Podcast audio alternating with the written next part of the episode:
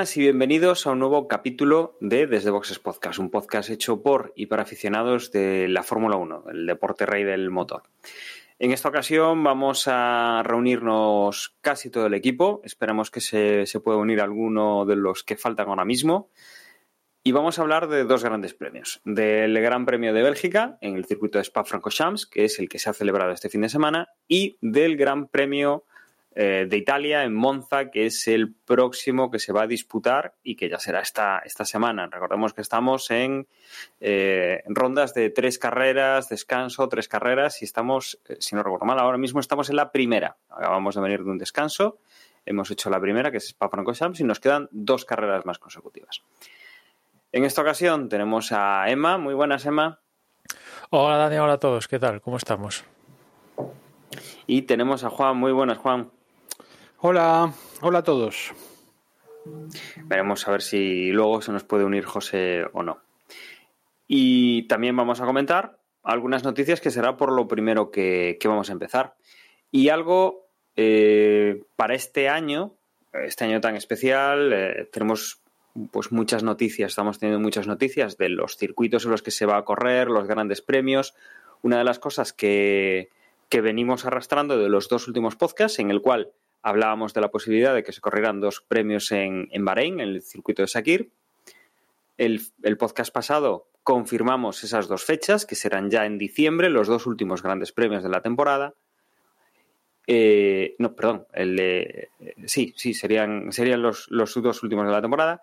Y eh, teníamos el tema, sobre todo, de saber si en el circuito de Bahrein, que es un circuito con varias alternativas, se iba a utilizar alguna de las que también estaban aprobadas para, eh, para Fórmula 1. Porque hasta ahora hemos tenido algún circuito donde se podría, en esas repeticiones, haber hecho alguna, alguna innovación, pero el de Bahrein es el circuito que nos permite mmm, utilizar otra, otro trazado y sobre todo que ese trazado ya esté aprobado para la Fórmula 1. Aquí los, los jeques no, no, reparan en gastos y si van a certificar el, el circuito, lo certifican completo y, y no, hay, no hay ningún tipo de problema. Con lo cual, confirmamos ahora que el circuito de Bahrein va a utilizar la parte exterior, lo que sería la configuración mucho, o sea, más rápida de, de, de Bahrein, que se está hablando ya de tiempos por debajo de 60 segundos y que estábamos echando aquí cuentas en mayo antes de grabar,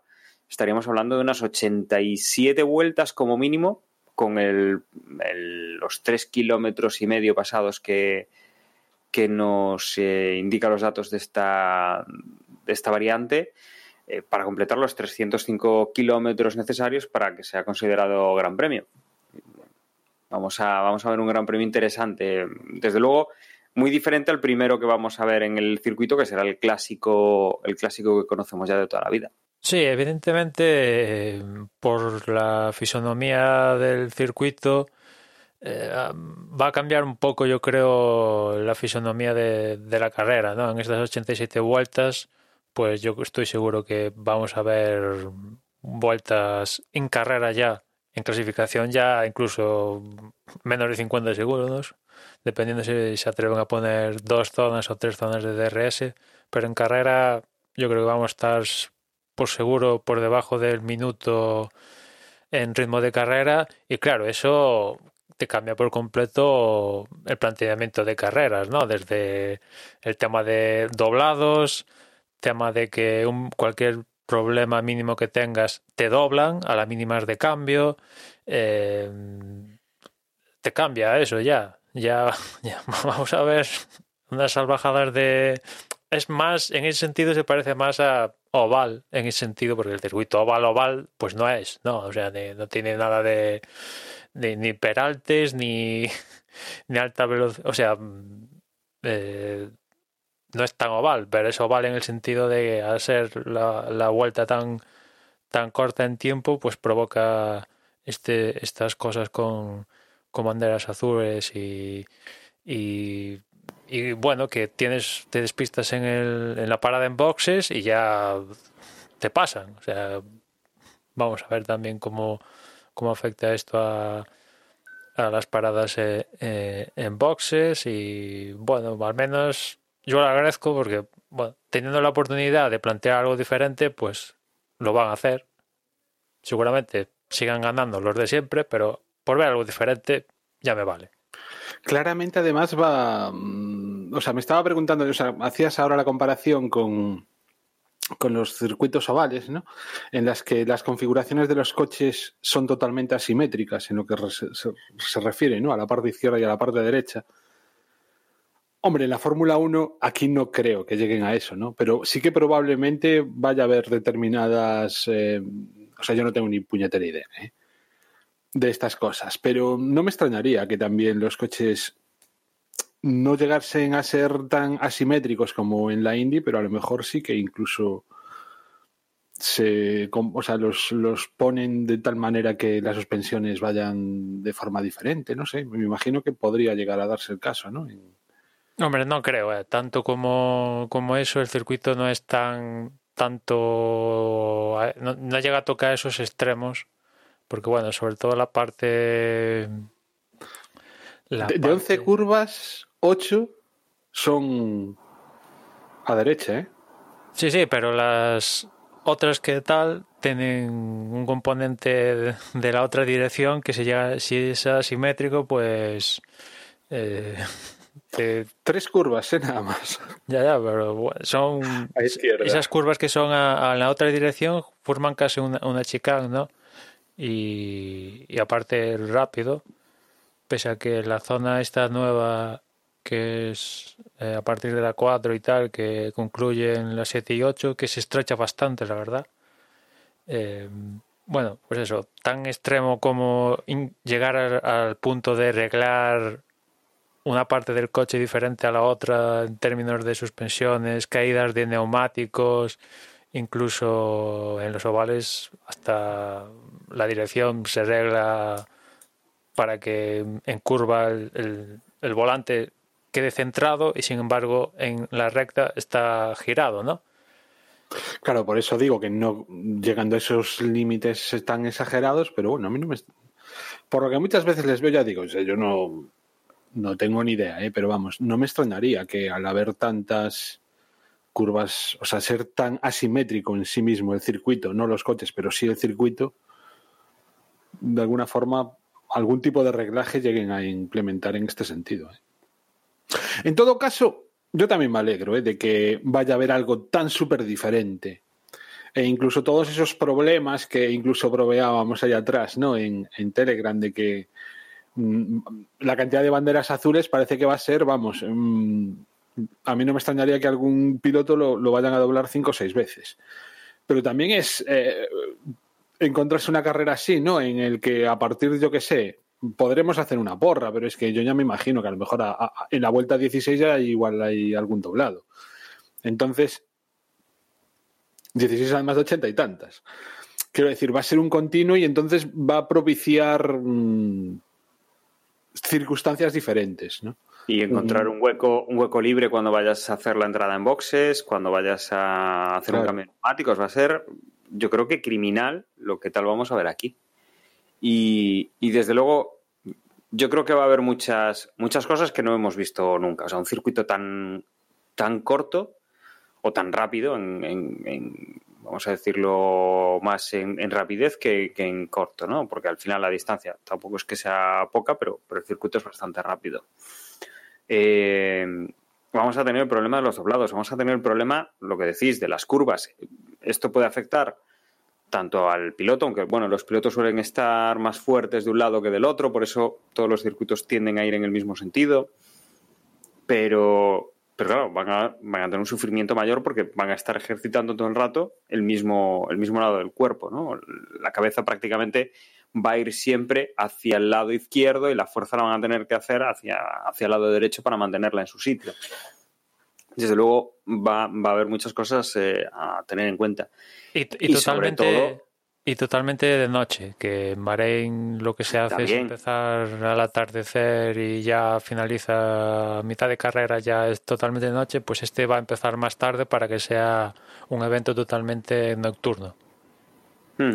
Y habrá además tres zonas de DRS, asumo. Bueno, eso no, no lo sabemos aún si dos Claramente- o tres. Poder puede, Podría- o sea, de sobrísima, vamos.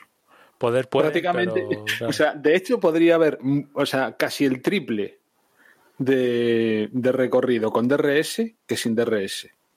Vamos- Vamos a tener aquí, vamos a tener aquí además, eh, si la carrera, no, no tenía yo el, claro el, el tema de que fuera todo de noche, vamos a tener el tema de la pista va a estar más, más fría, que si la carrera empezara con, con algo de temperatura del día, vamos a tener unos neumáticos que van a sufrir, porque aquí sobre todo se van a cargar de un lado, va a ser un circuito muy rápido, eh, desde luego, que, que haya mucha velocidad, frenadas bruscas en la curva 10, en la 1 y en la 4, que será donde, digamos, el, el DRS va, va a estar disponible, eh, desde luego va a ser muy interesante porque mm, la estrategia de neumáticos va a chocar con la estrategia de ver cuándo entras a cambiar los neumáticos para no salir con doblados que lleven una, dos, tres, cuatro, cinco, seis, siete vueltas de, de diferencia con, con el primero. O sea, yo creo que vamos a tener aquí de todo.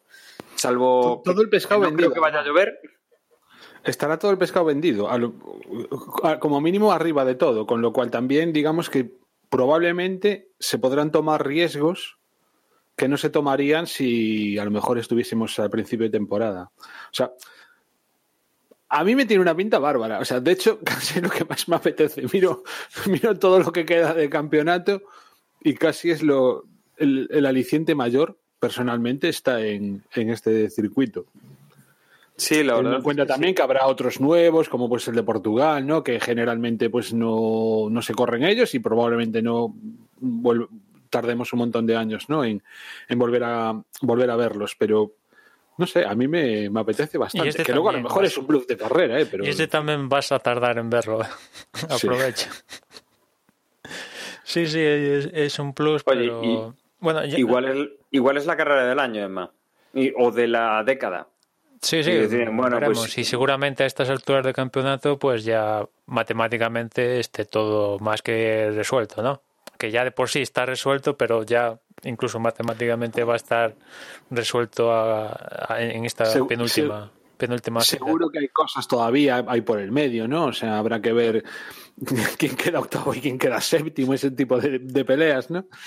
Que, que también son entretenidas en cierto modo, cuando ya eres muy fan, pero vamos, que a mí me da la sensación eso de que mm, van a ir todos a con el cuchillo entre los dientes. En- en- espero al menos, vaya. Porque aparte también imagino que para cualquier piloto de Fórmula 1 el ganar esta carrera tiene que ser un aliciente en sí mismo, porque es que lo acabamos de decir, probablemente sea el único ganador de toda la historia en este circuito con este Con su configuración. con esta configuración. Con lo No cual- descartes, no descartes que venga Alonso para la cuádruple corona, ¿eh? Que diga esto, Oye, esto también es histórico, si, tal. Pues voy a- si la carrera resulta acaba siendo un hito, estos son capaces de, de, de hacer el circuito, el Gran Premio de Bahrein estándar en esta en esta variante. ¿eh? Emma, son, son eh, aquí hay mucho petrodólar, mm, con lo cual no descartes que si esto triunfa, que digan, pues yo quiero correr dos veces este año en mi circuito, Claro, el clásico y el, y el otro. Tienen cuatro, que son cuatro o cinco variantes todas con el grado 1 y encima todas las variantes iluminadas para hacerla de día o de noche a- al gusto del consumidor, ¿no? O sea, yo creo Es- que es de los pocos recintos de motor en el mundo que tiene tantas variantes con el grado máximo de, de- de la FIA y todas las variantes con la posibilidad de hacerlas de noche o, o de día a gusto del consumidor. Y dinero detrás, mucho seguro- dinero detrás. Y seguro que tienen aspersores montados en caso de necesidad. O sea que seguro que Bahrein no Bueno. tiene. Bueno, No, sé si en Bahrein, no, pero bueno, por, por estos países que están montados en el petrodólar y que viven del turismo extremo estrafalario y de todo este lujo increíble, bueno, tenía montado una pista de, de esquí de estas cerradas. Malo será que no puedan. Si, si es al lado, cogen, van con una pala y echan un poco de nieve en la, en la pista. ¿eh? Si es por dar espectáculo, ellos no, Sí, no van a tener problemas. aquí, sí, eso. Igual No nos estamos descartes. flipando mucho. De- después del, del gran premio que hemos visto, ¿no? Tan aburridillo. A ver, yo Eh, cuento con que Mercedes van a ganar aquí también. O sea, ya parto Hombre, de- está claro. parto Pero de yo qué esa sé. base. Yo qué sé, hay que ser optimistas, ¿no? Bueno, oye, Emma, va que tienen, un espectáculo del copón. Yo creo que nunca vamos a ver a un Mercedes tener que adelantar tantos coches. Yo parto de esa base, pero claro, es eso también, que hay que gestionarlo. Después en clasificación va a haber muy poco, hay que gestionar la clasificación, ¿no? Porque sí, es rápido y tal, pero es un circuito de tres kilómetros y medio. El segundo más corto después de Mónaco. Hay que gestionar eso también. Eh, en clasificación me refiero sobre todo. Después en carrera, pues cuando te vas a empezar a encontrar doblados cada dos por tres, pues también hay que lidiar con, con eso. Aquí la suerte que tienen a la hora de gestionar los doblados es como es, como es casi todo recta, pues mira, pues te paso por al lado y no hay ningún problema, ¿no? O sea, es la suerte que tienen esto, eh, a diferencia de lo que pasa en Mónaco, por ejemplo, ¿no? Que igual te encuentras un doblado y estás ahí media vuelta sufriéndolo. Aquí, pues, mm, a malas, cada, no sé, cada 200 metros puedes ir a fondo, ¿no? Ujú. siendo todo a fondo. Con lo cual ahí se limita más, pero es la historia de tanta repetición, tantos doblados, tanta historia que dices, pero esto va a haber algún momento, seguro que por radio, que dicen, pero este ya no lo he pasado ya, pero ¿qué lo estoy pasando otra vez? ¿Cómo es posible esto, no? Y la carga de las baterías, la carga de las baterías, porque sí que aquí después de... Tampoco hay mucha zona para cargar las baterías de frenado. O sea, cuidado No, también con a la hora de desplegar la energía de la parte eléctrica, pues sí, está la recta de meta que desemboca en esa más cerrada, pero después las zonas rápidas desembocan en una curva, pues no sé, de tercera, cuarta. Tampoco hay una regeneración de energía brutal en esta variante. Con lo cual vamos a ver ahí también cómo se lo monta. Eh, y por ir cambiando un poco de noticia, también tenemos eh, una noticia sobre 2021, mm, sobre reglamento y sobre un cambio importante que vamos a tener. Y es que eh, se van a perder aproximadamente un 10% de la carga aerodinámica de los coches respecto a este año, ¿no, Emma? Sí, estaba cambio- previsto, estaba previsto para el próximo año una de las pocas modificaciones que iba a haber para el próximo año era esto de que la zona del fondo plano que hay delante de, las de, de- los neumáticos traseros si iba a, a haber una reducción ahí, una, una cuña, ¿no? O sea, el- iban a cortar un trozo ahí de, de la parte del fondo plano que va justo delante de las ruedas traseras, que de hecho aquí en este Gran Premio McLaren ya ha probado un fondo plano con esta con esta especificación en los primeros libres con, con el coche de Carlos.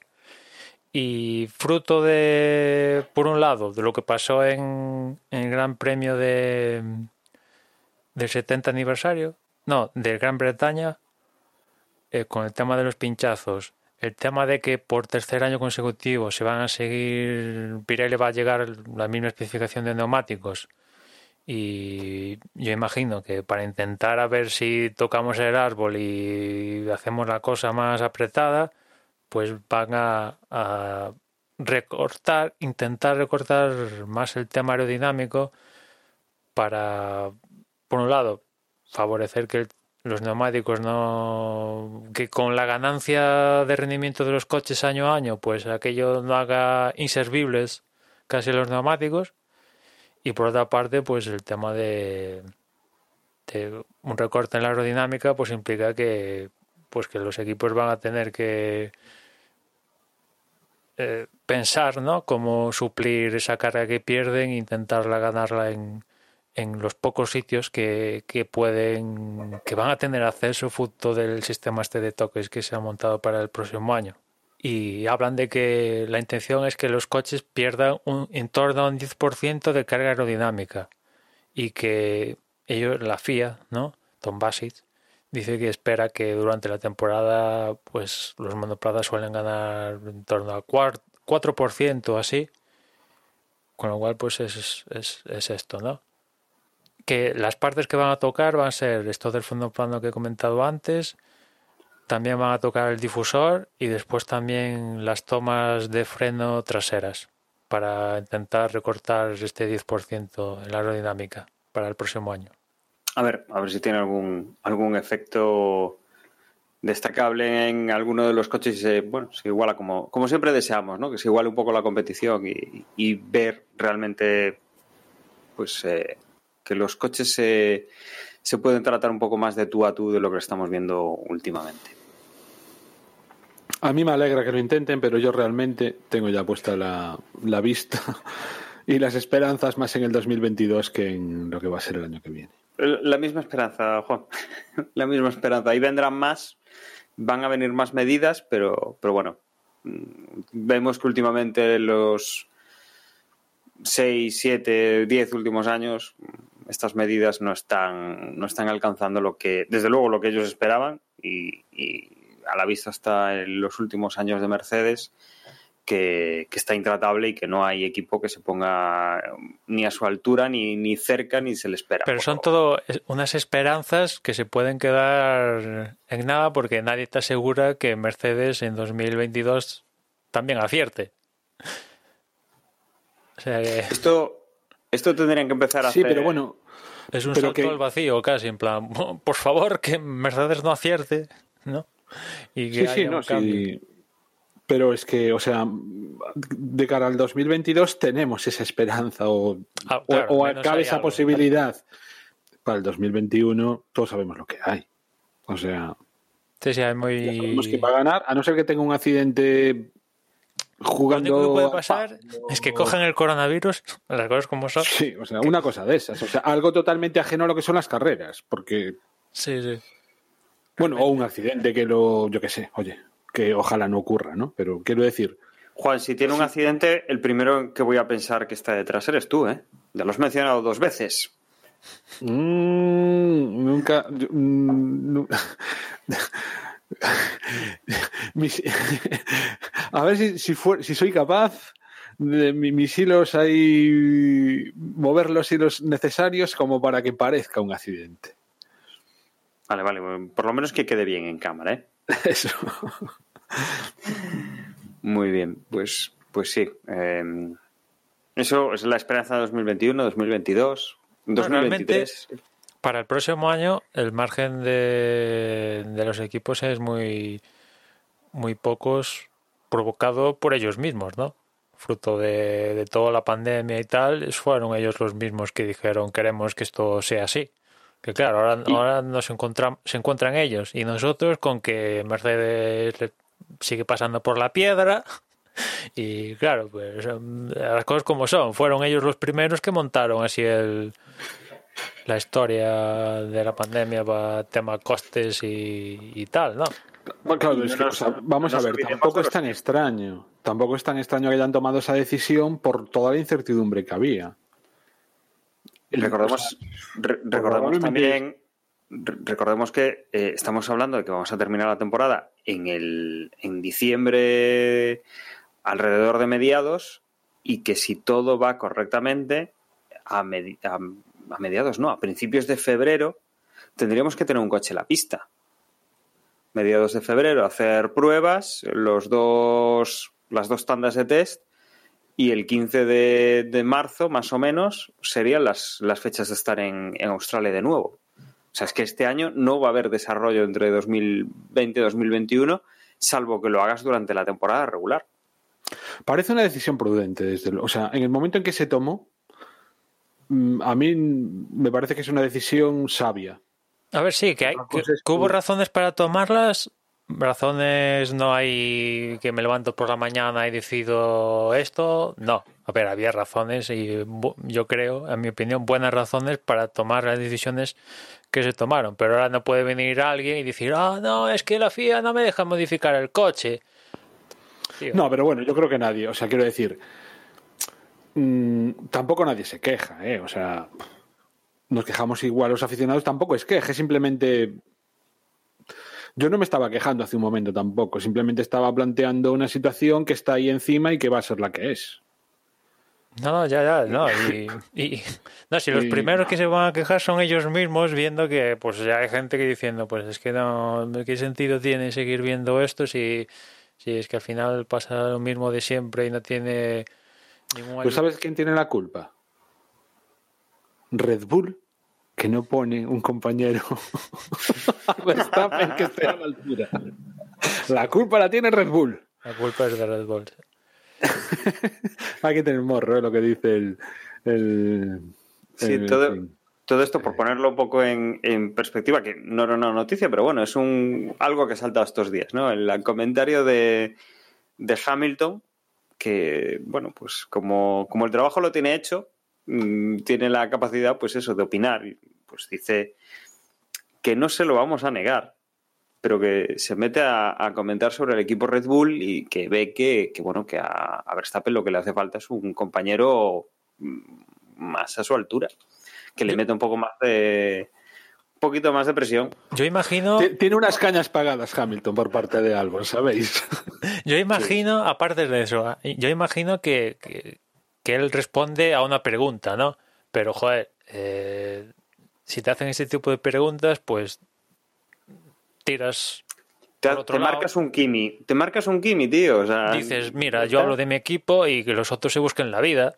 Pero, por ejemplo, también eh, este Gran Premio, Toto Wolff también decidió escupir para arriba diciendo Ferrari, pues el problema de Ferrari es que a la gente está, hay cierta gente que ha tomado eh, eh, equivocaciones, eh, cosas erróneas. ¿no? Pues claro, evidente, tampoco es que hay Pulitzer, ¿no? Pero, tío, mm, no escupas muy alto porque tan pronto estás aquí ganando ocho grandes ocho campeonatos del mundo como pasado mañana puedes estar mm, ahí muerto de la, de, de la miseria no o sea, Bueno, pasado mañana no, pero dentro pasado de mañana semana. no pero en 2022. relativamente poco tiempo ahí estás aquí eres el no va más y dentro de dos días pues igual como aquel que dice no pues eh, a ver si, si te preguntan de otros, pues no sé, yo creo que vale, cual- cualquiera de podría opinar de la situación de Ferrari, de que la situación de Red Bull, eh, tal, pero tío, céntrate en tu, en tu equipo, que ya, bueno, en el caso de Hamilton, pues anda que no habría para comentar el tema del compañero, y en el caso de Mercedes contra Toto Wolff, pues mira, pues, a ver, eh, céntrate en lo tuyo. Hace Andy Cowells, el, el- el jefe de los motores, se ha ido de Mercedes. O sea, nadie ha dicho, oye, ha habido algún problema eh, porque el genio de los motores se te ha ido del equipo. Nadie ya, en cambio, estás, vale, que lo de Ferrari evidentemente es evidente y lo de Albon en Red Bull es evidente. Pues sí, pero yo creo que no son no, es ¿sabes lo que elegante por parte de ellos decir así en plan, no, es que Red Bull, el problema de Red Bull, ¿sabes? Es que si, Red- eh, si más tuviera un compañero de equipo más tal, pues pudieran ayudar y tal, venga, va. Mm, A otra película, Hamilton, en bienquedismo tienes el campeonato del mundo asegurado de por vida, es, es evidente, porque también eh, le dio por hablar de otra vez del tema de los neumáticos, que en esta carrera en Spa, que tuvieron que, que guardar los neumáticos desde la vuelta mm, 13 y que claro que los eh, aficionados se aburren y tal, pero a ver, no estás a gusto con los neumáticos, cállate, joder, estás ganando todos los días y aún tendrás cosas que decir. Aún tiene cosas que decir Quieren, el quieren fulano. chupar cámara en Netflix, joder. Aún tiene cosas que decir, o sea, está ganando. Es el que menos tiene cosas que decir, que está ganando todos los santos días, poles para arriba, para atrás, eh, no tiene casi oposición y encima en tío aún tiene cosas que decir. Es que es increíble.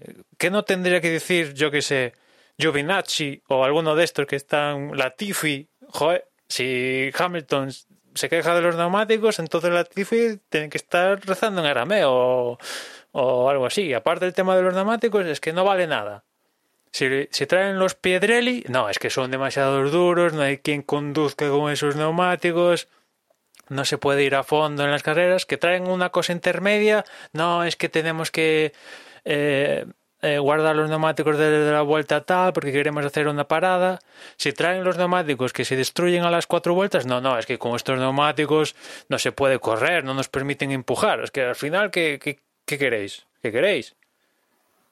Es que, a ver, es que el tema de los neumáticos, ¿qué, ¿qué, queréis con los neumáticos? Si son muy duros, porque son muy duros. Si son muy blandos, porque son muy blandos. Si tenemos algo intermedio, es que, no, no, aguantamos aguantamos los neumáticos y hacemos una, una parada. Y así la carrera es, es, es, aburrida y el problema de que aguantemos una parada es que es de los neumáticos. No, nosotros no tenemos nada que, que, ver en el asunto ese. Bueno, yo creo que vamos a aprovechar, eh, antes de hacer el cambio de bloque y meternos en lo que ha, en lo que ha pasado en Bélgica, para dar la bienvenida a nuestro compañero José, que se acaba de incorporar ahora mismo. Muy buenas, José. Muy buenas. ¿Qué tal? Siento el retraso. Ah, no te preocupes, por lo menos participas, no como le ha pasado a algún piloto este fin de semana que no ha podido participar del todo. que justo comentaremos, justo comentaremos ahora mismo lo que ha pasado. Si es que alguien no, no, no se ha enterado el, de lo que. Fue un pistón. Fue un pistón, un pistón. No lo pueden decir, pero fue un pistón. Eso se ha filtrado que, que sí fue el pistón dichoso, el que ha impedido a Carlos Sainz pues, participar en este, en este Gran Premio al final. Vamos entonces a, a Bélgica. No sé si en Libres entiendo que no, no hubo así demasiada historia que, comentar y nos vamos a clasificación, ¿no? Pues mira, la clasificación, a ver, ¿cómo, cómo contarla? ¿no? Porque básicamente pasó lo que está pasando, que es que Hamilton ha conseguido otra pole más, Segundo fue Bottas. Tercero fue Verstappen. Como veis, ninguna novedad.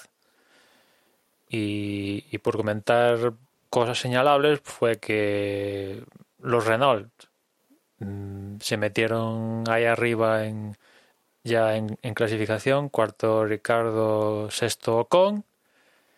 Eh, yo, por ejemplo, en este, en este Gran Premio, la verdad es que me decepcionaron un poco los Racing Point, tanto en clasificación como después en carrera. Lo que lograron los Renault era lo que me esperaba que lograran los Racing Point, y pues mira, pasó al contrario.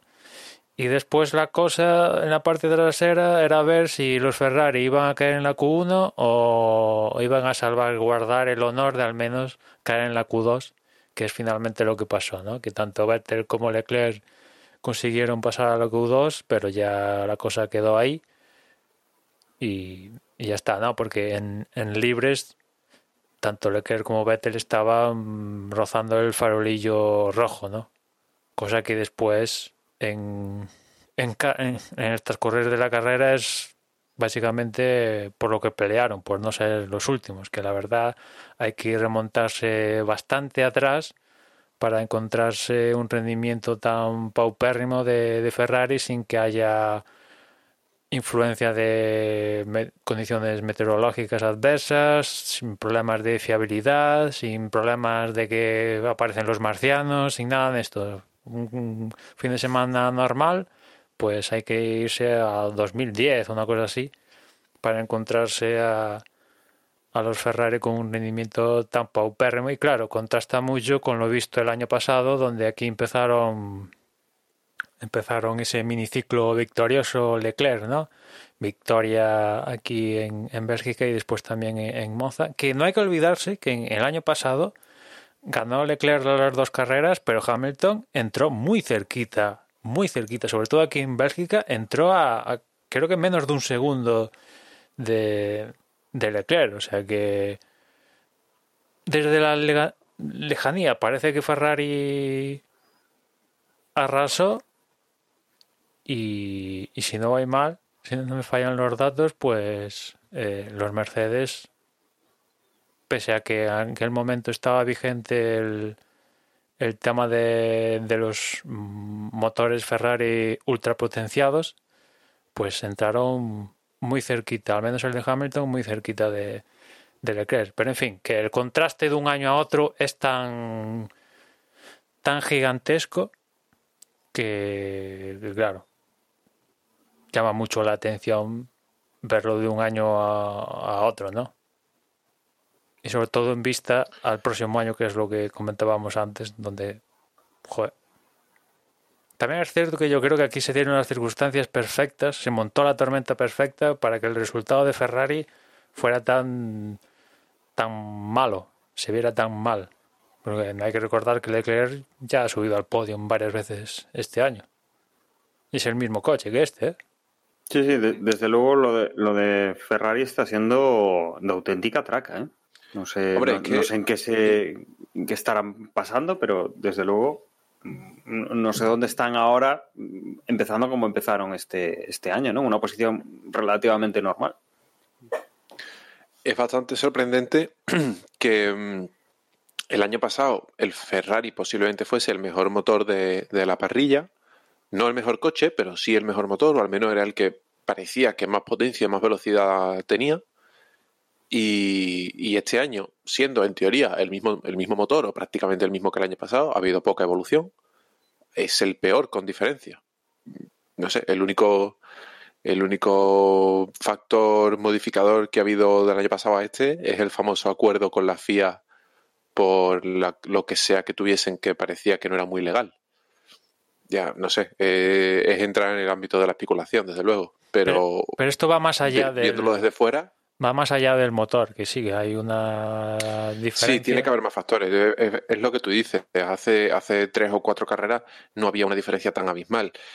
Y yo- sinceramente, con Mercedes puedes entender una diferencia muy grande, pero eh, una evolución de, de Renault, una evolución de, de Force India o de McLaren es difícil de justificar contra Ferrari porque son equipos que no deben de haber traído muchas mejoras o, o mejoras de gran calaje. Yo creo que También se puede lo justificar más con las famosas peoras de Ferrari, pero no creo que sea el caso. Yo es que creo que lo más injustificable mm, es sobre todo en carrera y el hecho de no ser capaces de poder con los eh, con los Alfa Romeo, por ejemplo, ¿no? O sea, no puede ser que digamos los clientes de Ferrari sean más rápidos que la propia Ferrari. Sí, totalmente. Ahí, ahí es donde se demuestra que hay algo más aparte Es motor. que, es que to- en todas las escuderías mejoraron los tiempos menos, menos en, en Ferrari y eso que Pirelli para aquí para Bélgica llevó unos neumáticos un paso más blando que los que llevó el año pasado. O sea que eh, quisieras o no quisieras casi que ibas a mejorar aunque sea un par de décimas los tiempos, que es un poco lo que pasó con con Alfa Romeo y Haas que mejoraron algo, pero mejoraron algo. En caso, el caso es que Ferrari, pese a los neumáticos más blandos que con respecto al año pasado, es que estaban a, a un segundo y poco de los, del tiempo de pole que marcó que marcó Leclerc. O sea que la diferencia es abrumadora y ya digo, esto va más allá de, de- del motor, ¿no? Porque si fuera únicamente por motor, pues pues en, los pues en las carreras donde Leclerc ha estado si no en podium, rozando el podium, pues no llegaría a esas plazas, ¿no? Y sí que alguna carrera llegó al podium porque pasó algo tal, pero en otras pues tuvo con potencial, ¿no? Y, y no. Y claro, ahora es, es que se junta todo ahora con la parte donde el año pasado consiguieron victorias. Y claro, como os decía antes, el contraste es tanto. El año pasado, a estas alturas, pues victoria, victoria, pim pam, ¿no? Y en cambio este año, pues eh, encima en Italia, ¿qué va a pasar esto en Italia? Pues ahí en las posiciones de, de, abajo. Yo imagino que, en Monza no, evidentemente. Tampoco creo que la cosa vaya a empeorar, llegue a los límites que llegó en Bélgica. Pero yo creo que, que bueno, que, que a ver si en Mugello y, y Mugello ahí ya regresaremos un poco a la situación pre-Bélgica, que tampoco era una, una un Ferrari bollante ahí sobresaliente. No, no, no. Es únicamente que peleen por esa tercera posición en el Mundial de, de Constructores. Porque están, o sea, hay un, un batiburrillo de equipos luchando por esa posi- posición en el Mundial de Constructores bastante importante. Hay cuatro escuderías ahora mismo, una de ellas es Ferrari y vete tú a saber, en un golpe de suerte se puede hasta apuntar a la fiesta hasta Alfa Tauri, que a día de hoy está más lejana, pero mañana te hace un podio y se puede sumar al carro. Y claro, Ferrari puede salir tercera, que dentro de lo que cabe dirías, pues, pues es lo que pasó hace dos años, hace tres, hace cuatro, no sé. Pero también puede salir sexto del Mundial de Constructores en el fragor de esta batalla, Hmm. que a día de hoy es lo que pinta. Pinta Es lo más, que parece que va a pasar, sí. pinta más esto que consigan el tercer lugar, ¿no? Y la verdad que sí, financieramente no van a tener problemas quedando sexto, pero claro, eh, es sexto este año y con visto lo que tenemos el próximo año es que, joder, sobre todo pensando eso, que el próximo año va a estar Carlos Sainz ahí en el equipo, ¿no? Y Y una pregunta que no sé si lo habréis comentado antes en las noticias. Eh, el nuevo pacto de la Concordia, entiendo que los términos que se hayan firmado no son públicos, ¿verdad? ojalá fuera público, pero no. No, vale. O sea, solo se sabe que hay un nuevo pacto, pero no se sabe cuál es el contenido, ¿cierto? Vale. No, únicamente que es hasta 2025 y que Ferrari sigue teniendo su derecho a veto. Es lo único que yo sepa, se sabe a día de hoy. Ah, bueno, pues bueno, ya se sabe algo, porque yo iba por ahí. Iba... Mi, mi- mi duda era si, si el nuevo pacto sigue dándole una serie de beneficios históricos y difícilmente justificables a Ferrari. Eh, algo habrá, evidentemente, pero mm, yo creo que algo han tenido que renunciar con respecto a lo que, mm, a lo que venían recibiendo históricamente. Hombre, yo creo, por lo que les he escuchado a otras escuderías, que el reparto se ha homogeneizado un poco, un poco. Pero de ahí a que los que ganan más pasta sigan ganando más pasta ahora, pues yo creo que sigue siendo. O sea, Ferrari va a tener los pluses en menor cuantía, pero va a seguir teniendo pluses. Mercedes en menor cuantía, pero va a seguir teniendo pluses. Red Bull, que también tenía pluses, los va a tener en menor cuantía. Williams, que también tenía un plus, pues igual lo tiene, pero en menor cuantía, para intentar que homogeneizar un poco, pero tampoco, vamos, viendo cómo se las gasta esta gente, no creo que mm, llegaran y dijeran, oye, sí, sí, vamos a renunciar a- al 50% de los bonus, ¿sabes? Para que haya un equilibrio en la parrilla. Sí, sí, sí, firmo, firmo. No creo que, Mm. que pasara esto, que es básicamente lo que se llevaba Ferrari. Ferrari se llevaba más pasta por los bonus que por su por la meritocracia del reparto. Bueno, pues como decía, la, perspectiva desde luego es que Ferrari lo va a pasar muy mal en, Monza y, y todo hace pensar que van a perder tres posiciones en el, en el Mundial. Todavía queda mucho, mucho campeonato, desde luego. Pero ahora mismo la- eh, no me gustaría estar en el pellejo de, de nadie de dentro del equipo Ferrari, la verdad. Sí, Aunque vaya a ir para el equipo Ferrari. vamos a cruzar el Ecuador del Mundial justo en este triplete. ¿Cómo pasa el tiempo, eh? Tremendo.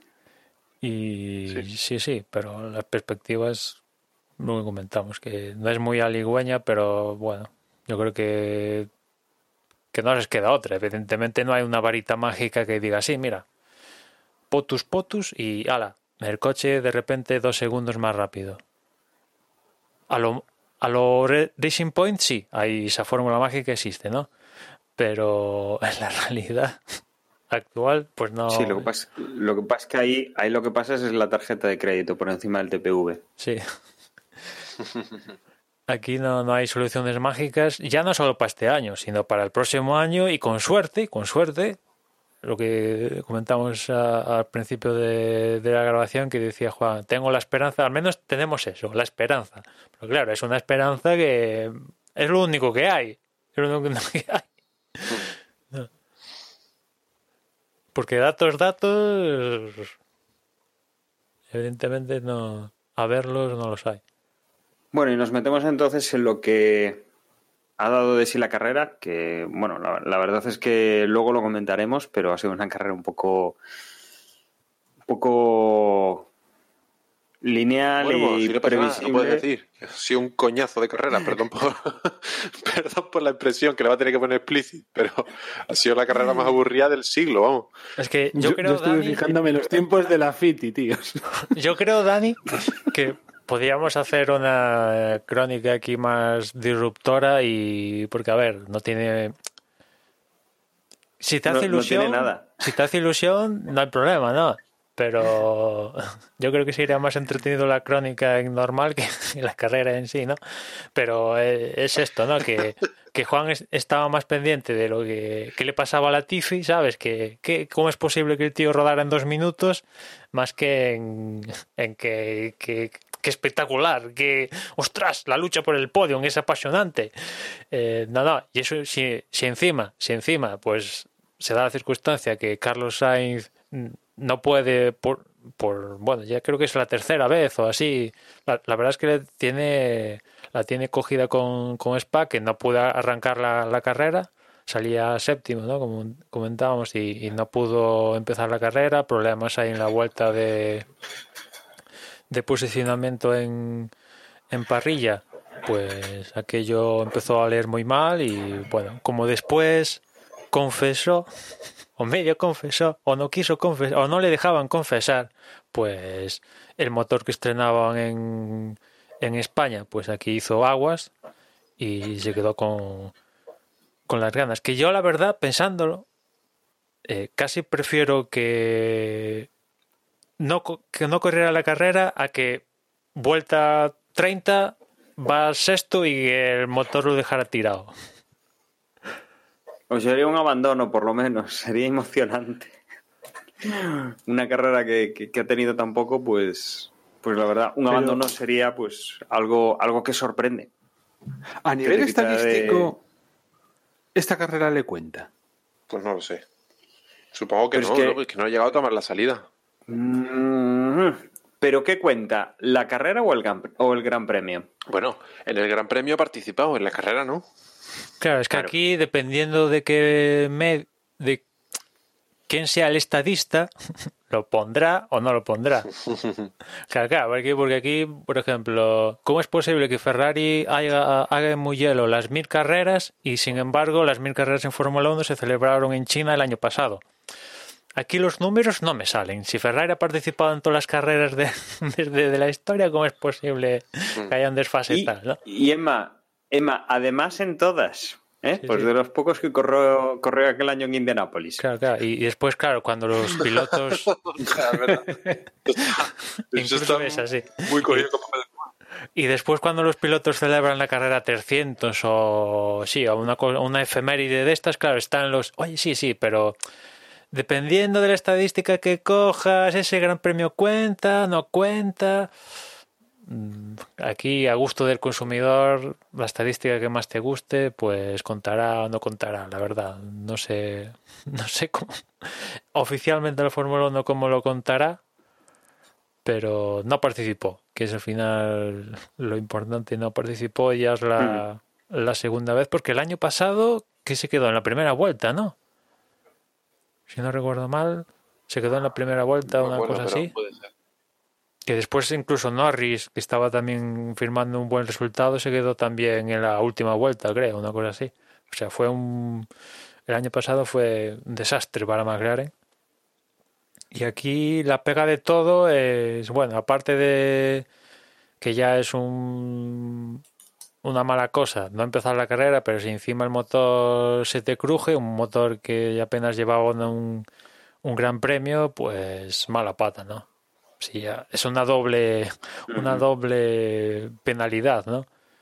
No arrancar la carrera y encima el motor, al menos la parte del motor de combustión, pues si te falla el cilindro, eso no hay Dios, eso hay que tirarlo. No hay Dios que arregle el cilindro de un motor de, de competición de Fórmula 1 y van No, a tener que el bloque. El bloque va prácticamente ya ahí. Sí, eh, el- esa parte de la unidad de Pues, potencia por- van a tener que cambiarla para, para Monza y como comentaba antes, pues estamos ya queda la mitad del- de la temporada, o sea que muy probablemente mm, en algún punto, no sé. Hay altas probabilidades de que Carlos Sainz penalice estrenando una nueva unidad de potencia. Que bueno, que si le sale tan bien como la primera, la que abrió la temporada, que le aguantó hasta hasta España, pues pues puede aún podría tirar aún, ¿no? Pero bueno. Ya esa que estrenó con que abrió el calendario, ya al final ya estaba dando muestras de, agotamiento que la tuvieron que cambiar porque el coche se recalentaba, ¿no? O sea que. Van a tener que ahí tener especialmente cuidado en, en McLaren. Que bueno, que, a partir de, de esto, como decíamos, por la carrera, pues no ha tenido mucha mucha historia que, que contar, ¿no? Em, A ver, vamos a ir, vamos a ir sacando pinceladas, por lo menos para, para situar y ya para ir, porque además, bueno, los oyentes ya la han visto seguramente y, obviamente nosotros también la hemos visto, pero por, por ir recordando o poniendo algún tema en la mesa y, y así vosotros también entráis, porque entiendo que cuando yo cuento la, la película, vosotros pues también os da un, un poco el pie para, para los comentarios que haréis después, ¿no? Eh, salida perfecta, no ha habido toques, no ha habido demasiada historia. Mm, destacar, quizá, eh, Botas no ha perdido su posición, que es algo que últimamente estábamos acostumbrados a ver. Eh, no ha habido así demasiados ataques y quizá un poco los Renault, eh, que, han, que han intentado atacar ahí, sobre todo Dani Ricciardo, que ha, que ha estado muy agresivo con, con Verstappen, que incluso le ha puesto el coche a la par un par de veces, pero que bueno, Verstappen ha aguantado la, la tercera posición y ha dejado al, al Eso es australiano en algo- la cuarta. Eso es algo, la lucha en, la primera vuelta entre Ricardo y Verstappen, algo que no le planteó Bottas a Hamilton, que bueno, ya sabemos que no, no le va a tirar el coche a cuchillo a Hamilton y claro, pues para una oportunidad que vas a tener en el transcurso de la carrera, que es justamente la salida, si no vas a... Mira, ya, ya estamos como estamos en el calendario, o sea, en el campeonato, o te, o te tiras, o es que, tío, es que te va a pasar Verstappen en el campeonato del mundo. Claro, y pues no. Lo intentó, pero- Como digo, quizá aquí, la- la aquí le ha llegado, le ha llegado Lo con la salida que- con hacerla bien. Yo diría, de la salida lo que destacaría, si acaso, es a Leclerc. Que de poco le sirvió, pero vamos. Eh, salía, pues, no sé, 11 o 12, no, 13 o 14 por ahí, y se puso octavo. Sí, de- desde luego eso le, le ha valido para, mm, bueno, para, para conseguir hacer esa, esa recuperación. Mm, Una salida pues que no ha, no ha habido toques por detrás, porque además es el problema, ¿no? Que la zona de atrás es un poco la, la más compleja en cuanto empieza a haber alguna algún incidente, algún toque, alguna salida o algún coche que hace una trazada extraña, mm, suele ser donde, donde llegan los problemas. Bueno, pues aquí sí, efectivamente, Leclerc ha tenido esa, esa fortuna de poder hacer una buena salida y que no, no haya ningún estorbo por el medio ni ningún inconveniente. Quizá, pues eso, las primeras vueltas, eh, sin mayor historia, sea, han ido tirando los de siempre, han ido abriendo su, su trenecito y tenemos eh, quizá pues una de las cosas más mm, no voy a decir importantes porque tampoco ha marcado en demasía pero sí que, ha supuesto pues una disrupción en, la lógica que ya tenían los equipos para, para la carrera y es que la vuelta 11 tenemos a, a Giovanazzi que tiene ahí un percance, se sale de pista él solo, parece que el coche se le, se le va por algún problema, mm, va contra un muro y en uno de estos eh, rebotes vuelve hacia el interior de la, de la pista.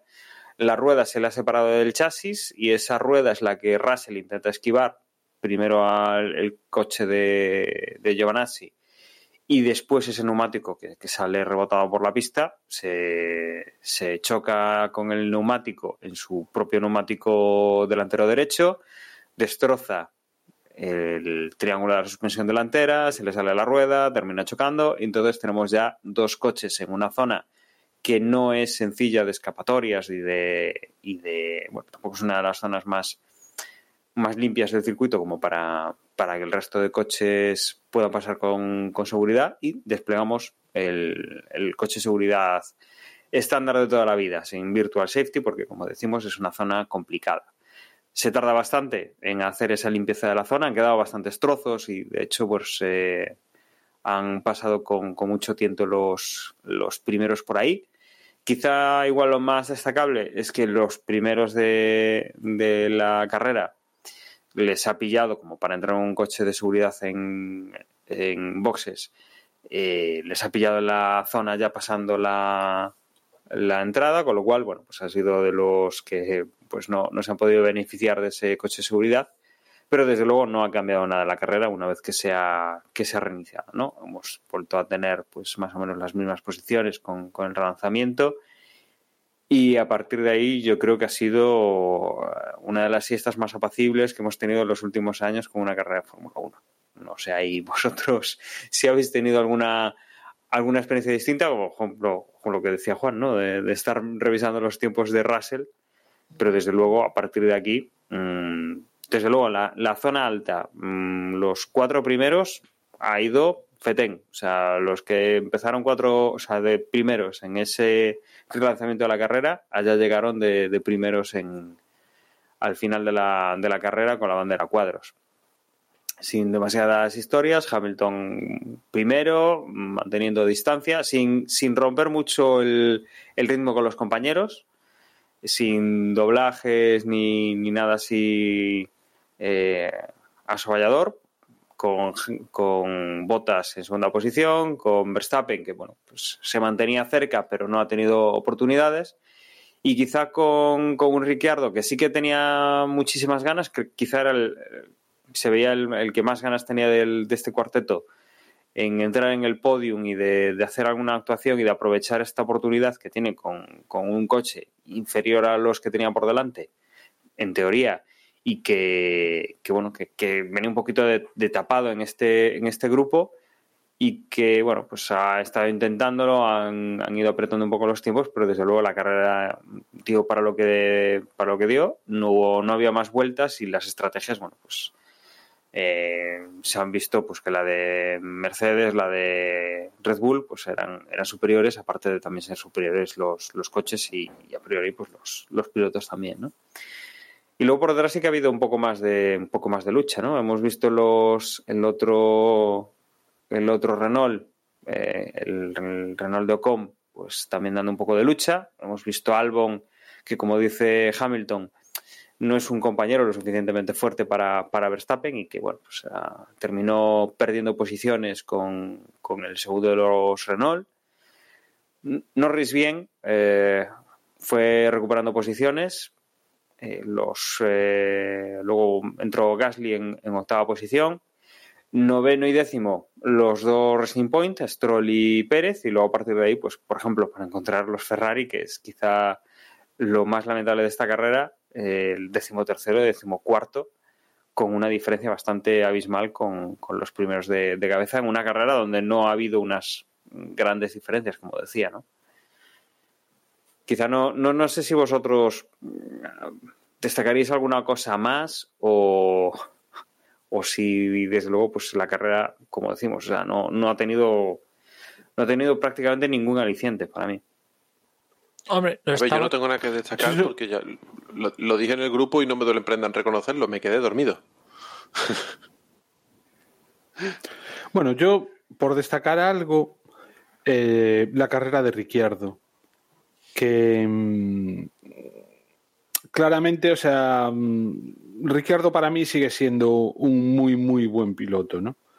Y que si no está obteniendo resultados mejores es porque no tiene coche yo confiaba bastante en Ocon, en que mm, era un piloto pues que estaba a la altura de esta nueva hornada, ¿no?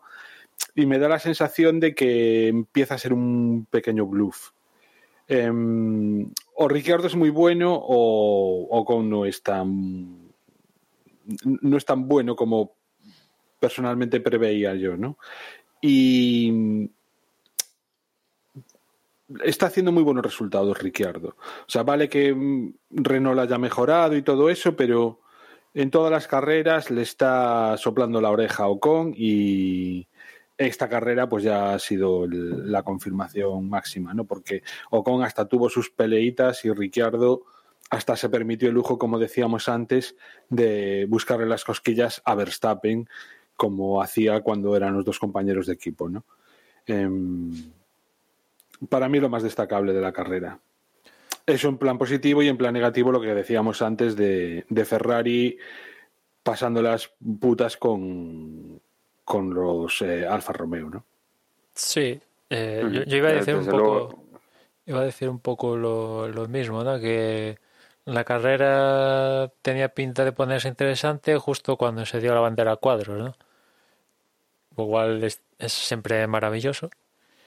Y una pena el tema porque yo imagino, imagino que, que los tres de, de arriba, Hamilton, Bottas y Verstappen, evidentemente estaban estaban con llegar a, final y cumplir y ya está, ¿no? Pero Ricardo también llevaba la misma estrategia y la verdad es que la, en la parte final de, de la carrera empezó a bajar los tiempos, los tiempos, los tiempos, los tiempos, hasta acabar haciendo la vuelta rápida en la última vuelta. Y ya digo, porque, claro, el Gran Premio dura 44 vueltas, pero si llega a durar 47, pues ahí es donde hubiéramos tenido un poco más de chicha de la que tuvimos finalmente, pero bueno, dura lo que dura y, y no llegó Ricardo a, a, a estar a cola de, de Verstappen para plantearle para plantearle algo. También Que igual, Emma, también las estrategias serían distintas, ¿no? Si durase más la carrera. Igual eso ya estaba contemplado. Hombre, ya, ya, yo O imagino sea, que igual, si igual lo que vemos es, es una falsa sensación. Sí, es una falsa sensación. Siempre, siempre decimos lo mismo, ¿no? Le faltaron dos vueltas. eh, estaba recuperando cinco segundos por vuelta. Pero eh, Ah, posiblemente no esté que- medido. que por un Sí, lado te da emoción al final, pero tendrían, yo imagino que por una parte tenían con las vueltas que tenían de neumáticos Verstappen, Bottas y Hamilton, si les dijeran, oye, márcate una vuelta ahí rápida, pues igual se la pueden plantear, pero si la carrera durara más, pues imagino que no aguantarían con ese duro las vueltas que duraron y ya se plantearían eh, una segunda parada, ¿no?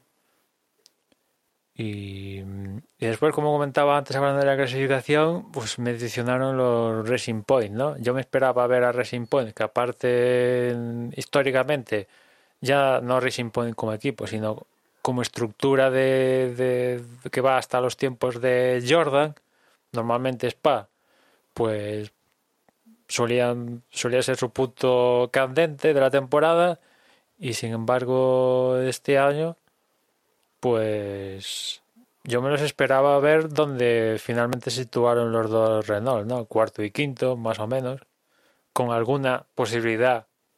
Mira tú si era muy optimista de, de que incluso le tocaran las narices a alguno en el podio, pero no, no, que va.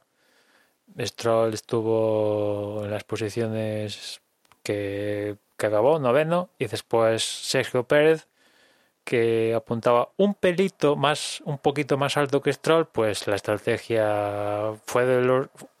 En el safety car no entraron dos pilotos. Uno fue Gasly, que más o menos estaba obligado a no entrar porque fue el único que partió con el neumático duro de entrada, con lo cual, pues, quieras o no quieras, al final, por elegir el neumático duro de entrada, pues estaba un poco, entre comillas, obligado a no parar con el safety car, ¿no? Y después el otro que no entró fue Pérez, que de forma inexplicable no entró.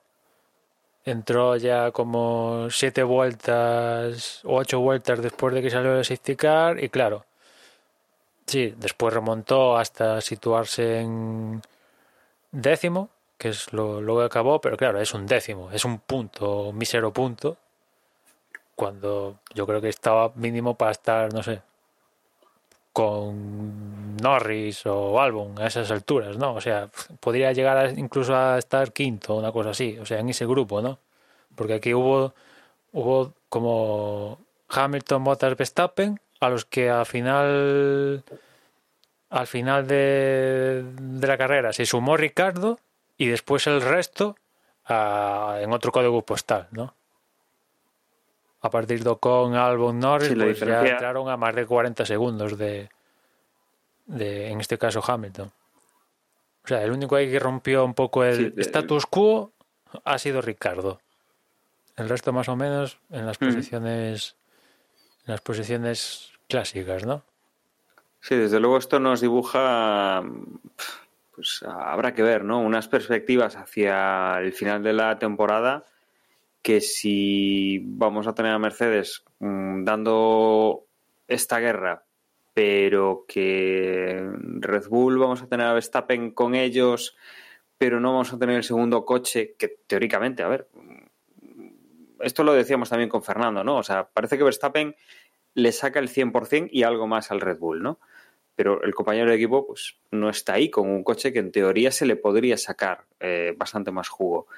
De vez en cuando pues tenemos, oye, pues ahora han sido los, los Renault, sobre todo en, con la figura de Ricciardo, que es el, el que ha conseguido pues eso, acercarse a, a Verstappen y estar ahí en, en un gran premio y bueno, también ha ido a una estrategia distinta, es decir, Verstappen ha ido a medios eh, duros y blandos y, y Ricciardo ha ido a blandos y duros directamente, ha ido una parada menos, con lo cual hay ahí pues una, una estrategia distinta que obviamente no es una pelea entre comillas de tú a tú, es una estrategia distinta que te da un resultado distinto y, más óptimo o casi igual de óptimo que, el de un rival. Pero a partir de ahí, bueno, pues tenemos a, a Norris que sí, que está haciendo buenas carreras y parece que está sacando puntos, pero bueno, ha sido séptimo. Eh, luego los, los Racing Point, que los teníamos arriba, luego vienen para abajo, medio desaparecen. Luego ya, obviamente, lo de Ferrari. Lo de Ferrari no tiene nombre lo que, lo que tal están pasando y, y desde luego mmm, le estaban cayendo palos a, a Vettel por la actitud y por todos los temas que hubo el año pasado y todo esto, pero bueno, es que Leclerc este año está en, un, en, una posición también delicada porque es que incluso no supera a su compañero de equipo. Vettel fue decimotercero, Leclerc ha sido decimocuarto, tenemos el, la lucha, entre comillas, con, con, el Alfa Romeo, que ha quedado por delante de ellos y que están ahí pegados a, Pero en esta carrera, al primero de los Haas, al de Grosjean.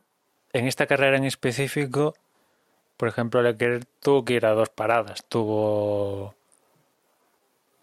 el problema de, de las válvulas estas de, de, que le metieron en la primera la presión parada. de las válvulas. Le metieron, no sé si fue en la primera o en la segunda parada, pero creo que fue en la primera, que le metieron presión en, en las válvulas.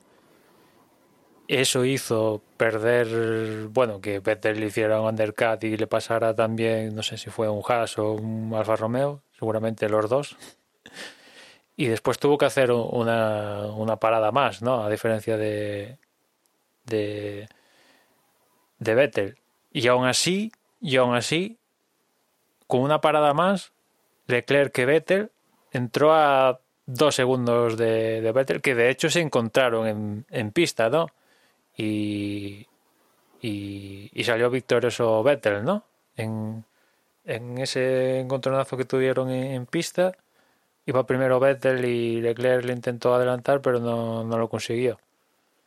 Si no recuerdo mal, creo que fue así. Primero Vettel y el que intenta, intenta adelantar sí, fue, sí. fue Leclerc y no lo consiguió. Pero bueno, tampoco es para sacar pecho de, oh, sí, he quedado por delante tuya, décimo tercero, décimo cuarto. O sea. También se quejó, creo que fue Leclerc, durante la carrera de de que no se ponían de acuerdo con su estrategia. Decían, ¿puedes ir al plan B o al C? Tal. No, coño, decidme exactamente cuál es el plan, porque en función de que vayamos uno a otro, tengo que guardar más o menos los neumáticos y tengo que correr de una manera diferente, ¿no? Cosas que. Pues que un, si ya el coche no está mal y encima tenemos estas historias, pues así le va a Ferrari, por desgracia. Pero es y, que ni, ni, haciendo el pino puente... De todas maneras, a mí, por ejemplo, determinadas actuaciones, como por ejemplo lo que decíamos antes de como mínimo, ¿en, en dónde puedo yo mostrarme? En la salida, pues ahí está. Pedazo salida que hizo.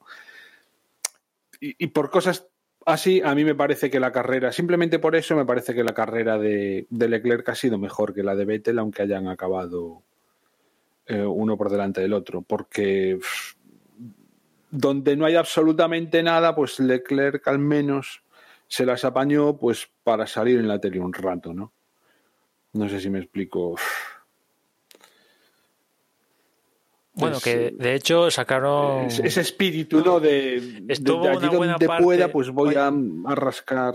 Estuvo unos cuantos minutos la lucha de los Ferrari con los Alfa Romeo y tal. Estuvo unos cuantos minutos en, en pantalla, ¿eh? justo cuando se estaban encontrando Sí, Albon, Ocon eso y, dio, dio mucha lástima, sí. y esta gente.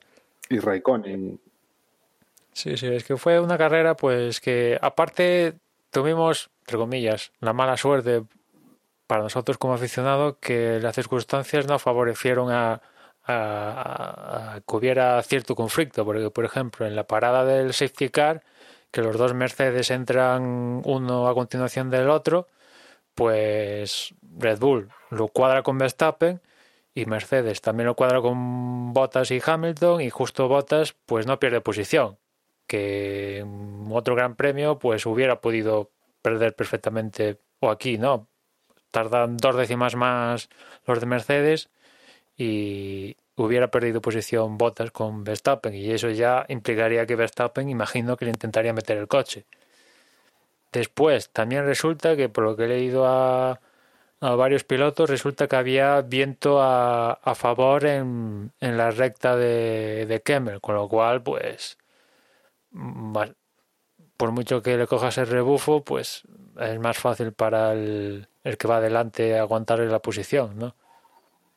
Porque, por ejemplo, eh, fue bastante... A mí me llamó la atención que en la reanudación, reanudación del safety car, por ejemplo, Verstappen no, no le planteó... En general, en general, aparte de Verstappen, en general en la reanudación del safety car, en la recta de Kemmel, pues tampoco hubo mucha gente tirándole el coche al resto de... al, que iban por delante, ¿no? Cuando, bueno, si llegase al contrario con viento en contra, seguro que vamos, ahí vemos una carnicería ahí, habiendo una reanudación después del safety car. Y, y es que encima yo creo que en general hubo bastante menos adelantamientos, contando que, que hay DRS, que ya sabemos que lo hay. El año pasado hubo, no sé, 50 adelantamientos, una cosa así. Este año debió haber 20, si hubo. Ya me parecen muchos adelantamientos. no sé, pero Spa es uno de esos circuitos, yo creo que es, es el circuito favorito de muchos aficionados, ¿no? Y las carreras, pues siempre, la carrera de Bélgica siempre es una carrera esperada. Encontrarte con lo que nos encontramos este fin de semana, pues yo qué sé, se puede adelantar, hay varios puntos para adelantar en Spa, ¿no? Y pues eso, lo que dices tú, o sea, es que ni siquiera hubo así demasiados, ni, ni peleas bonitas, ni ni nada, ¿no? Yo no sé también si últimamente los safety car, más que dar buenas carreras, lo que están dando son. Bueno, no. Al principio de la temporada tuvimos ahí una que, gracias a los safeties, fue otra historia, ¿no? Pero en general es que hasta todo ese rollo estratégico que suponen los cambios de, ruedas muchísimas veces coincide que es el safety car y venga, todos a cambiar. Y, y bueno, en este, pues que, que la mayoría de los coches solo hubo un, un pit stop, pues es que hasta eso, ¿no? Nos lo ha. Mm, nos lo ha robado el, el safety, ¿no? El- obviamente son otro tipo de estrategias, pero yo qué sé, no sé, fue un poco decepcionante. Esta carrera fue decepcionante, al menos para mí, porque que te sale una carrera aburrida en Barcelona, pues es lo habitual. ¿Entiendes? Pero coño, es que aquí normalmente disfrutamos. No- tampoco creo que sea culpa de nadie, ¿eh? O sea, salió así pues porque salió así. Sí, yo estoy totalmente de Pues acuerdo contigo, Juan. De hecho, este año hemos visto carreras entretenidas. En- ¿Qué quiere decir? Bueno, sí, Mercedes va a ganar el campeonato, vale, pero eso ya lo sabíamos incluso antes de la pandemia. Eh, es lo que llevamos viviendo los últimos cinco años. Mm, hay, hay carreras emocionantes y eso va más allá de que haya un claro equipo dominador o de que haya un claro equipo eh, que, no, que no tiene un coche a la altura. Al final, las circunstancias de la carrera pues dependen un poco también de la suerte y de, la, y de muchos factores externos, que si llueve, que si la temperatura de la pista, que si pinchazos, en fin. Ha salido una carrera aburrida en un circuito que no suele ser habitual y, hay que comérsela y aguantarla como muchas otras carreras aburridas que ha habido en la historia y ya vendrán otras más emocionantes. Tampoco podemos ahora echarle la culpa a la normativa o a, o a nadie, porque realmente no tiene nadie la culpa. Ah, desde, luego esta carrera ha sido, ha sido un completo bluff y esperemos que sea la peor de la temporada. Con diferencia además, a poder ser. Ya no haya que, que sufrir ninguna, ninguna siesta de estas eh, este año. No sé si queréis añadir una cosa más, si no, eh, revisamos los campeonatos y nos metemos ya con el que esperemos sea un gran premio mucho mejor, que sería el Gran Premio de, de Italia de la semana que viene. Dani, me estoy fijando Dime. que justo detrás de ti tienes un cartel con el circuito de Monza. Como si fuera un cuadro. Te, te, estoy viendo tengo... en el vídeo. Y se ve solo lo de Monza. O sea, como nos lo enseñaste ahí atrás, sé cuál es, pero quiero decir que me acabo de acordar ahora de. Mm. de calle Efectivamente, tengo, bueno, tengo decorado con, varios pósters de, circuitos y bueno, Monza, Mónaco y, y, Suzuka son los que tengo aquí detrás. Efectivamente, sí, buen ojo, Juan. Pues, pues sí, nos vamos a ir a, Monza ahora. Pero antes, eh, lo que decía, ¿no? Vamos a revisar cómo están los campeonatos y, y comentamos lo que sabemos de Monza. Eh, pilotos. Tenemos a Hamilton destacado, 157 puntos. 110 tiene Max Verstappen, que es el segundo. Valtteri Bottas es el tercero con 107 puntos. Este fin de semana pues ha recuperado alguno al, al quedar en segunda posición y Verstappen tercero. Pero bueno, ahí están estos dos pilotos que seguramente van a tener gresca durante el, durante el resto de la temporada. En cuarta posición está Alexander Albon con 48 puntos, ya desde luego bastante descolgado de ese grupo. Y empezamos con unos cuantos que tienen del orden de los 40, con quinto Leclerc que tiene 45, los mismos Lando Norris que sexto con 45 también, Stroll séptimo con 42, luego octavo Daniel Ricciardo ya estamos en 33 puntos, los mismos que tiene el noveno que Sergio Pérez, después otro escaloncito más, Esteban Ocon con 26, décima posición y un décima posición para Carlos Sainz con 23, décimo segundo Gasly con 18 y décimo tercero Vettel con 16, décimo Cuarto es Nico Hulkenberg con 6 puntos. Giovanazzi es decimoquinto con 2 puntos, los mismos que Daniel Kvyat, que es decimosexto. Decimoséptimo es Kevin Magnussen con un punto. Y luego ya por detrás vienen eh, Latifi, Russell y Grosjean, que este año no han puntuado todavía. En cuanto a constructores, Mercedes 264 puntos. Está ya cercana a doblar a Red Bull, que tiene 158 puntos, aún le queda un par de carreras, pero no tardarán en conseguir doblar a, al segundo clasificado. Tercer puesto está McLaren con 68 puntos. Cuarto Racing Point con, 60 y, con 66. Y quinto Ferrari con 61. Luego también pegado viene Renault con 59 puntos en sexta posición. Y luego a partir de ahí, eh, Alfa Tauri 20 puntos es séptimo y ya descolgados pues eh, Alfa Romeo con 2, eh, Haas con 1 y Williams que no ha puntuado este año. Y bueno, repasado esto, nos vamos a Italia, nos vamos a Monza, nos vamos a uno de los circuitos más rápidos también en, el calendario y que, bueno, es europeo, es y creo que es el último que tenemos con este horario. Y nada, Emma, lo de siempre, ¿verdad? Sí, en cuanto a neumáticos, ya sabemos que a los pilotos se les adjudica un número por compuesto estándar durante la temporada, que es 8 del blando, 3 del medio y 2 del duro. Esto no va a cambiar y no creo que, que cambie en el resto del campeonato, aunque ya os contamos en la semana pasada que se modificó el reglamento para que en caso de que Pirelli pida lo pueda cambiar.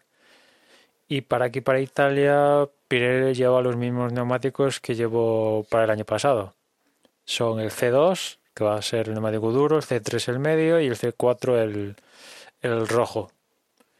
En cuanto a las zonas de RS, pues dos zonas de RS de aquí en Moza, ya clásicas, que son básicamente la recta principal de, de, meta, ¿no? Después entre la parabólica y, y la primera variante de retifilio y después en la parte de atrás del circuito entre la segunda del Esmo y la variante de Ascari pues viene esa otra zona de, de DRS cada una con su con su punto de detención in, independiente una de, la otra y, y, yo imagino que aquí viendo datos por ejemplo del año pasado aquí sí que la verdad se abre más a en principio a ver a ver si me aclaro. En principio lo normal es ir a una parada, pero ya como el año pasado hizo algún piloto, dos paradas,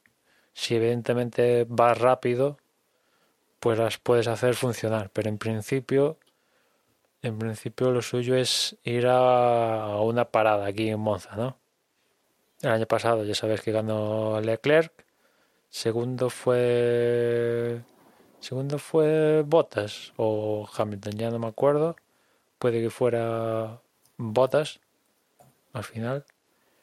Pero bueno, entraron entraron muy cerquita, como ya os decíamos al principio de el principio de del podcast, tanto en Bélgica como aquí en Monza el año pasado los Mercedes entraron muy cerquita del ganador Leclerc. Bueno, vamos a ver este año qué, tal. El año pasado, por cierto, aquí Renault firmó el mejor resultado, si no recuerdo mal, de la temporada, cuarto y quinto, que es lo que justamente han firmado aquí en, en Bélgica. Y bueno, yo imagino que, que rondarán esa, esas plazas, ¿no? Sí, justo aquí tenías tú, lo tenías bastante claro, Emma. Eh, Leclerc primero, segundo fue Bottas a menos de un segundo, a 0,83.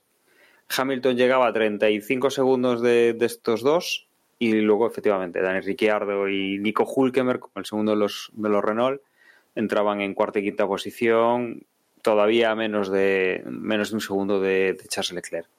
Sí, imagino que hay... Probablemente Dime, dime. Iba a decir que probablemente sea el, el, mejor, o sea, el último mejor recuerdo que tienen los tifosi. Ese gran premio. Hombre, sí, porque aparte. Cuando todavía Ferrari estaba ahí con ese motor que todavía todos sabíamos que había algo además, raro debía haber, pero. Además, Leclerc. Pero no los habían racha, trincado. Rompió una racha que no ganaba un Ferrari ahí desde los tiempos de Fernando Alonso, que era hasta que rompió Leclerc el último en ganar en, en Monza. Pero claro, este año no se va a dar eh, no se va a dar eso, ¿no? Salvo que pase algo algo anormal. Por cierto, que aquí en no nos extrañe ver que aquí en, en Monza haya haya un mínimo público. Un mínimo, un mínimo público, creo que van a haber como 200 personas o 200 o 300, ahora no, no, no, recuerdo el número exacto, pero que básicamente son personas que a lo largo de la pandemia han estado ahí en la primera línea de fuego en Italia, ¿no? Médicos, eh, las ambulancias y todo esto, que gente del, del club de automóvil de Monza, ¿no? Pues pues va a tener el detalle de con su distancia y etcétera, etcétera, pero bueno, 200 personas van a estar, imagino que en la grada principal de, de Monza. Que bueno, es un primer paso a lo que va a pasar ya a partir de, de Mugello, Algarve, Rusia, donde poco a poco se va a incrementar la presencia de público hasta creo que, no sé, en Algarve quieren meter 60.000 personas o una cosa así. Que ya creo que, por lo que he escuchado, ya han vendido Eso es muy mitad, interesante. la, la- la mitad de, de esas entradas, que por cierto, unas entradas que valen casi los dos riñones. Al menos la de Mugello es- la están vendiendo a, a- bueno, he visto petróleo más barato que las entradas de, de Mugello.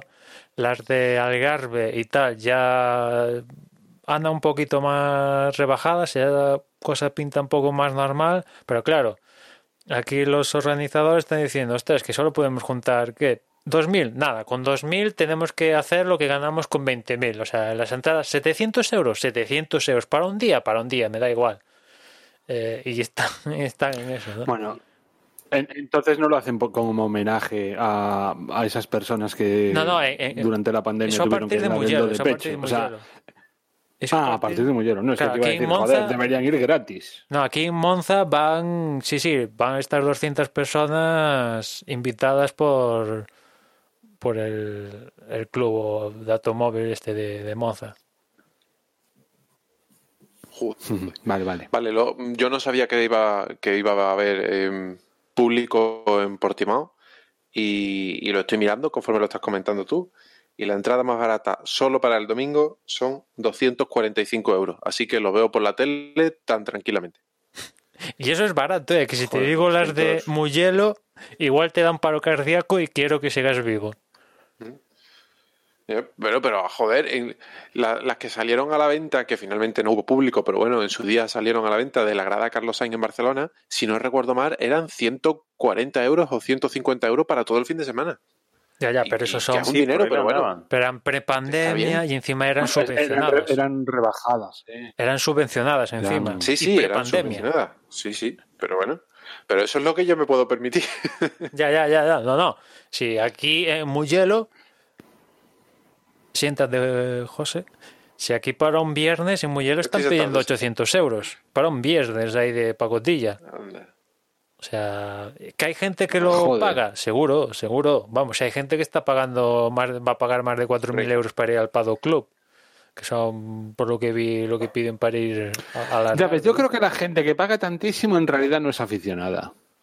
Es otra cosa. Es decir, la Pero carrera mira, le da si por me saco. dices, si me dices 4.000 euros o 5.000 euros o 20.000 euros para el Paddock Club, teniendo en cuenta que vas a tener acceso exclusivo con los pilotos, que van te van a poner tapitas Bueno, de caviar no, ¿eh? y, y de Ahora solo te van a dar de beber no, no. Moët Chandon. Ahora no vas a tener acceso a los pilotos, Claro. eh, cuidado, eh. Bueno, vale, tienes razón. Ahora no, es verdad, ahora no. Pero bueno, igual te dejan te dejan verlo desde la valla esa a cuatro metros de distancia. Ahora te ponen un, y que te firmen, un plasma. un, te ponen que te un plasma. firmen un autógrafo con un palo largo. Sí, sí. Pero bueno, quiero decir, Aficionado cuando es el- esta- ¿Os acordáis aquel de en las 500 millas de Indianápolis? Uno que se había montado allí encima de un árbol. Eh, es verdad, es verdad, es verdad. Sí, ese que no se había Sí, perdido una una, casa carrera árbol casi. desde los últimos 200 años. Sí. Y Eso es un aficionado, joder. No los que Hombre, que te pidan un dineral. Que te pidan un dineral por una cosa exclusiva, bueno, puede estar más o menos justificado, pero se entiende que las cosas exclusivas valen dinero. Y al final, si me estás diciendo que en el Paddock Club me cobras una entrada por 4.000 euros y en grada normal para Mugello para el viernes me la cobras por 800, pues el Paddock Club me parece más barato que la grada. Porque teniendo en cuenta Sí, sí. Así- que este año es, no sabemos. ¿sabes? Pero si otro año, o sea, a mí un año cualquiera, a mí me dices que una entrada en la grada vale mil euros y una entrada en Paddock Club vale cuatro mil euros y como me lo voy a comer y me lo voy a beber, esos tres mil euros de diferencia, pues me compensan, lo- me compensa irme al Paddock Club. Pero es que la entrada de Granada no debería de costar mil euros. Joder, imagínate ese viernes que llueve, que encima los coches no salen. bueno, se puede, se puede dar, ¿eh? Pero Sí, sí, sí, pero bueno, tanto- y el- tanto- el y tema tanto es que imaginarse la desilusión.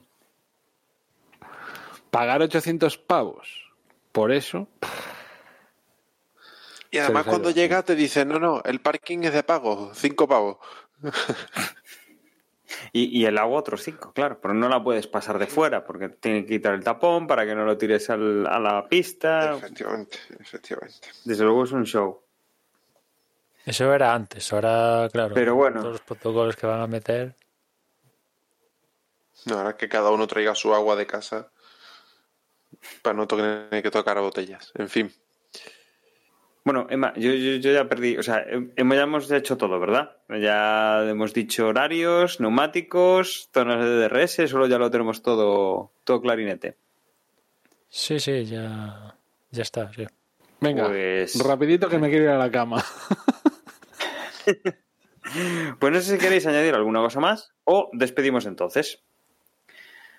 Pues nada, entiendo que, vamos, a, vamos a dejar que Juan se vaya para la cama, que seguro que ha tenido un día, un día largo y, nada. Pues como siempre, agradecer que hayáis estado ahí, un nuevo episodio, que nos hayáis escuchado, que, que sigáis siempre, pues eh, sobre todo también los que estéis en el chat, que sois así los que vemos más activos. Y os recuerdo, antes de, de despedirme, que nuestra página web es desdebox.es, donde van a estar las formas de contacto, los podcasts y los contactos por redes sociales, pero que ahora mis compañeros os los van a recordar. Yo me despido, un saludo y hasta luego. Yo recuerdo que en Twitter somos arroba desde boxes, esto no cambia y nada, ya nos escuchamos en la próxima carrera. Y tampoco cambia la dirección de correo electrónico desde boxespodcast.gmail.com y esperemos que en Italia pues la carrera sea un poquillo más divertida que esta pasada de Bélgica. Hasta luego. Y tampoco cambia el grupo de Telegram al que se accede a través de t.me barra desde boxes y en el que este fin de semana vamos a comentar seguro una carrera más divertida que la de, que la de Bélgica. Hasta la semana que viene.